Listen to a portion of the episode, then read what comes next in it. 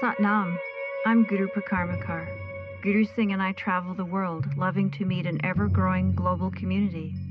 We are appreciative of your vital role on this planet, for it is your willingness to be here and listen that calls forth wisdom, that activates our collective voice in service. Your questions bring forth the answers. For a wealth of information about who we are and what we do, please visit gurusingh.com. Bless you.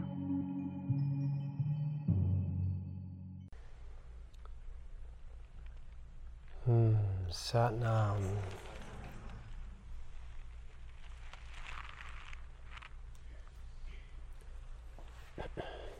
Destiny is destination.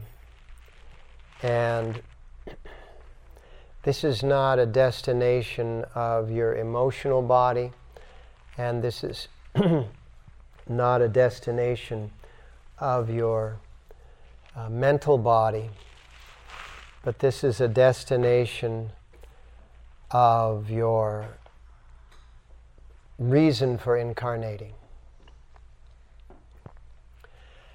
And because we have been sent to this very undeveloped, unevolved planet, the idea of reincarnation is a curious one. When someone came up to uh, Yogi Bhajan and said that, you know, that they didn't believe in reincarnation, he said, it doesn't matter, it'll happen anyway. and, um, you know, there are, there are cosmic laws that are not subject to your agreement. And the purpose of all of these incarnations is that we are able to progress back to destiny, progress back to that, that ultimate um, purpose in our, in our life. And or ultimate concept, as it's sometimes referred to as. And the purpose of your life, the concept, is held in your pelvis, in the hard tissue of your pelvis. Because this is a very specific destination, it is held in hard tissue. Soft tissue is easier, easier to transform than hard tissue. And a bone, I guess it's odd to call it perhaps tissue, but bone uh, cells and deep nerve cells, um, they live for uh, up to 18 years, whereas a lot of the other cells of your body are replaced much more quickly. But you have this, you have this destiny, and this destiny is stored in the moment of conception is stored into the stem cells that will what will ultimately become stem cells that are going to become your pelvis. And that's why this pelvis has so many incredible, um, I won't call them joints, I'll call them energetic path, uh, crossroads. The energetic crossroad of your hips, for example, coming out of your pelvis, is so that the per- your purpose can have intention and motivation. Intention on the left and motivation on the right. The reason that the pelvis not only houses your intention and motivation, but also houses your notions and your inspiration is that, excuse me, let me rephrase that. The reason that the pelvis and the purpose of its conception or concept is so closely connected to your intention and your motivation in the legs is because it's also connected to the notions and inspiration of the lower spine that comes up out of that pelvic bowl and then passes through the diaphragm, where it receives a lot of your messaging through your breathing. And that's why in yoga we capture this with postures, right? Postures with our legs and our spine, and also with a lot of breathing. And so this whole posturing and breathing takes place in this area to, should I say, ignite or reveal or say it? Catalyze. Catalyze, beautiful. Um, I'll steal that. Borrow. Never to pay back.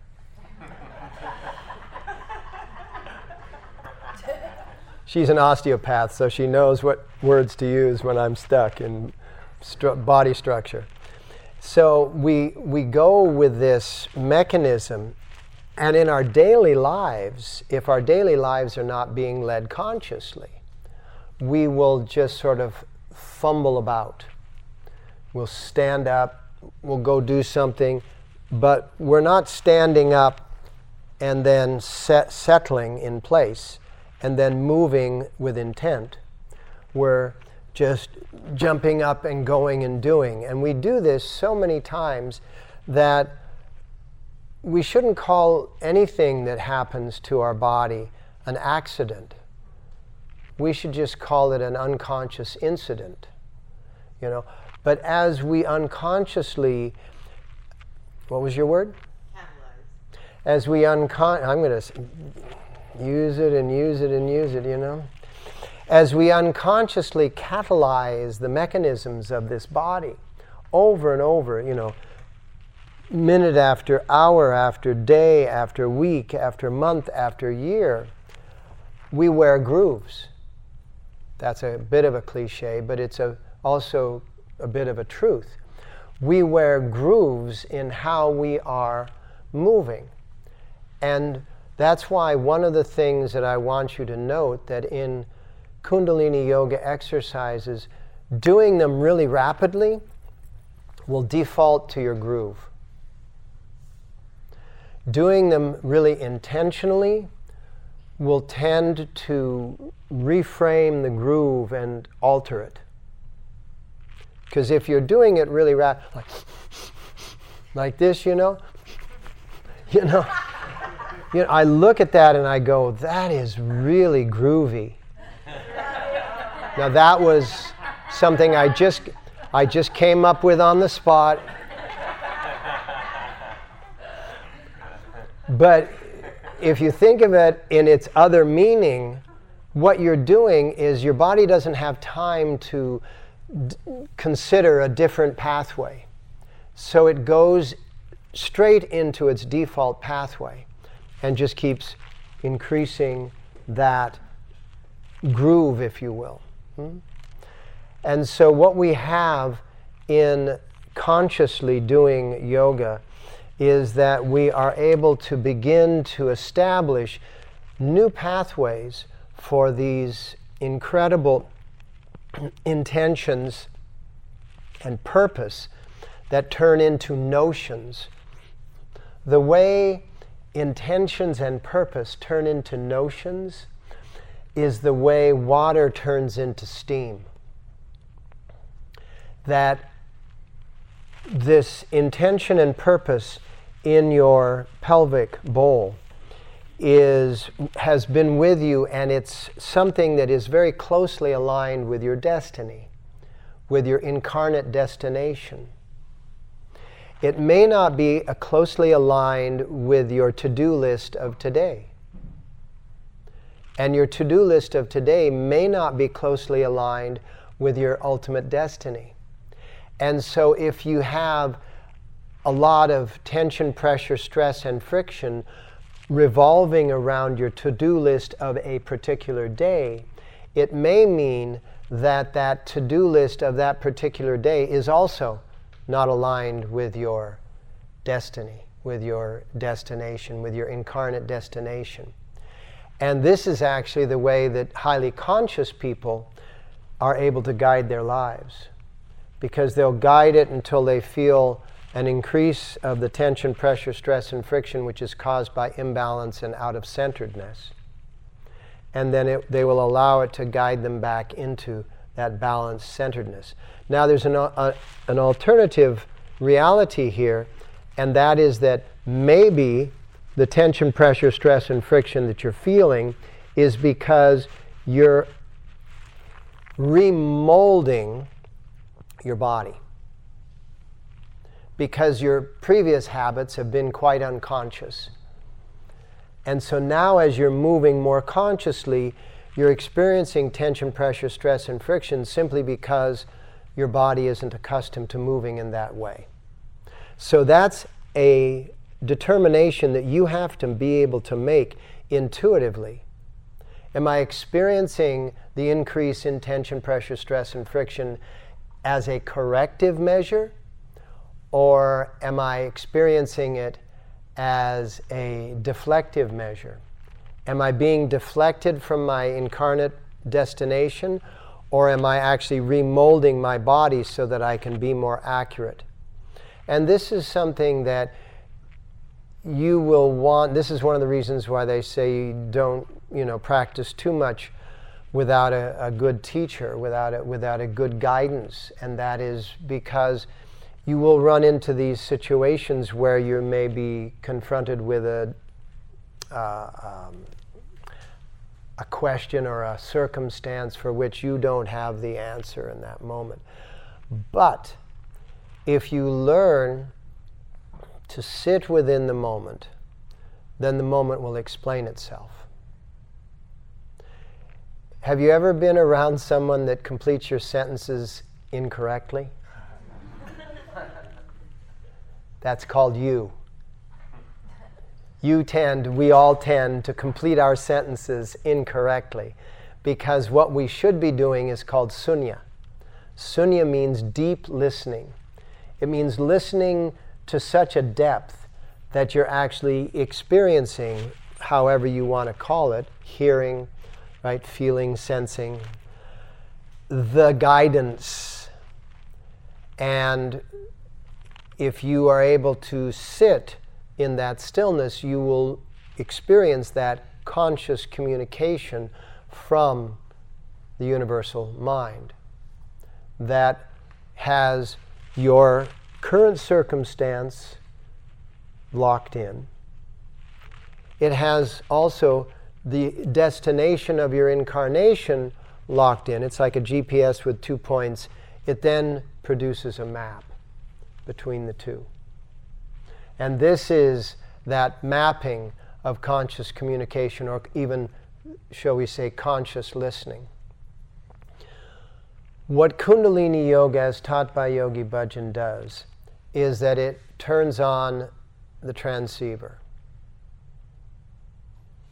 Just like, my God, you did it, Oshri. Give him a hand. You think this is complex, these newfangled lights with fans.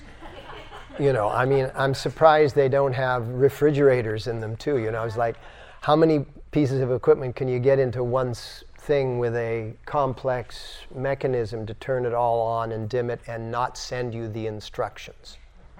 Right? Well, that's exactly like the human vessel because the human vessel has so many intricate ways in which we turn mechanisms on. For example, the transceiver, which I just mentioned. How do you turn on your ability to listen to the universal mind's broadcast of your instructions? Not their instructions, but your instructions my wife and I just spent a couple of weeks on tour, and she went into northern Canada. I went to New England. Then I joined her in northern Canada. Then we all came back to Los Angeles, and you know it was interesting because you have these smartphones, and you know my smartphone knows that I'm in New England. knows that I am in Lenox, Massachusetts, in the Berkshire Mountains, because it's communicating. And her smartphone knows that all it has to do to reach my smartphone is just to send a broadcast into the global system. And wherever I am on earth, my smartphone will ring. Her smartphone just sends it into the global system. My smartphone needs to be accessing the global system to tell it where it is. This is the reason that we chant Guru Guru Wahi Guru Guru Ram Das Guru so much because it's basically the smartphone of your system. Now I'm mixing metaphors. The smartphone of my of your system broadcasting into the universal, the global universal mind, saying, "Here's where I am. Please send all phone calls, messages, whatever, to me here." Because knowing how to turn these mechanisms on is the purpose of yoga and meditation. Knowing how, once they're turned on, how to notify the universal system, which in smartphones is a global system, in this instance with human beings, it's a universal system. It's even bigger than that. It's a megaversal and a multiversal system. And So as we let it know each and every day where we are, where we are, where we are, not only do we let it know where we are in three dimensions, but we let it know where we are in four dimensions, the sequence of time, and we also let it know where we are in those ways in which we are traveling toward our destiny or our destination, which means we will tell it how aware, how conscious we are. And then it will know if we're this conscious that we actually need this and this and this to increase our consciousness. Whatever those things are. Maybe it's more sleep, maybe it's cleaner food, maybe it's more exercise, whatever it is, we will get what would be called a notion or an inkling those notions then have to rise up off of because they're coming in through that again a metaphor satellite dish of our pelvis hmm? one of the domes of our body and it's this purpose is registering this purpose is registering and that registration with all of its attitude then brings in specific messaging and it turns into notions but to get those notions to rise up through your gut means that you can't be controlled by the emotions that are created in your gut. You have to have you have to have clarity in your emotional body. You can't have your system in turmoil. There can't be a lot of emotional noise. And so today's class is all about centering the navel point, which does a big job toward reducing the emotional noise of the glands and organs because once they are, and this is not a joke, this is the way in which it was formed, the moment they are organized, as I said, it's not a, it's not a, a joke or a cliche or anything else, it's, just, it's a reality. Once they are organized, because the navel point is that primary adhesion in your body, and adhesions tend to have a lot of different fascia systems connected to them. And if you didn't have this kind of, of an adhesion in your body with the fascia, then your glands and organs would just flip and flop all over the place. Wouldn't be your liver is here and your stomach is here as you go around a turn in your car, you know, your stomach would be over here. And I mean, sometimes you feel what that really deep stretch of fascia is like if you, if you have ever been on a roller coaster. That's why Yogi Bhajan said, never ride a roller coaster. never, ever ride a roller coaster. He said, Nothing is more disrupted to your emotional body than that, than, than these joy rides. Aw, everybody's so disappointed. Aww. There goes Six Flags.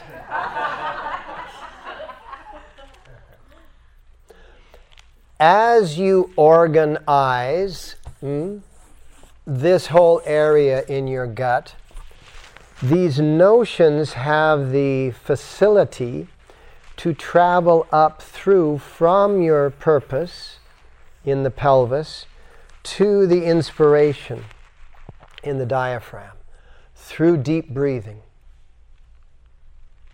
and deep intending and motivating.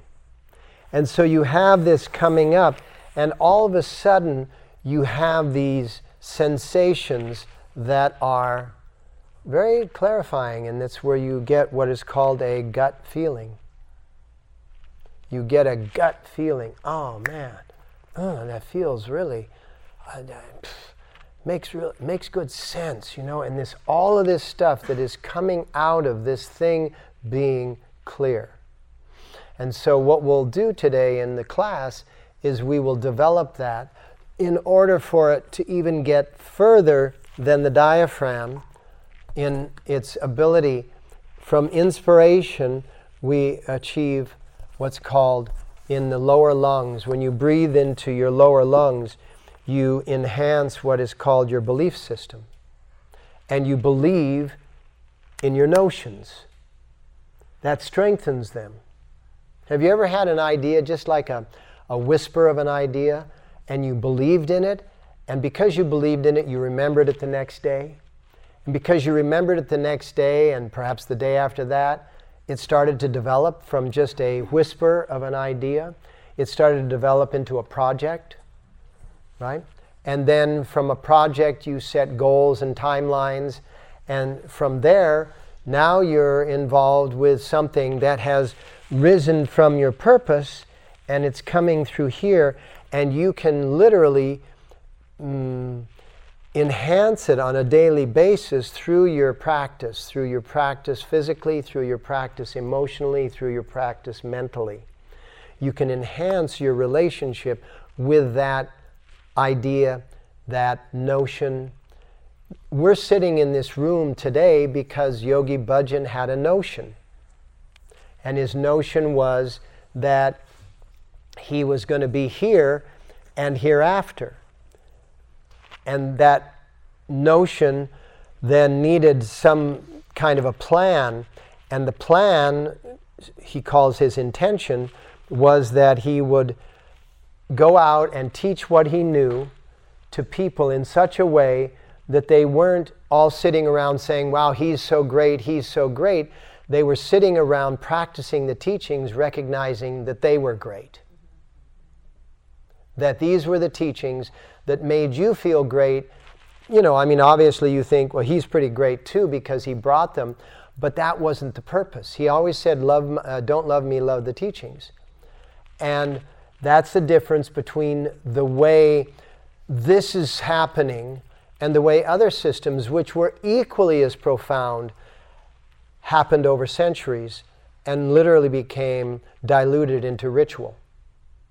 All religious, you know, what Muhammad had to teach, what the Buddha had to teach, what Jesus had to teach, what so many of these great masters what Saraswati had to teach, what Lakshmi had to get, to get the women in there, what all of these great heroes and heroines were able to teach.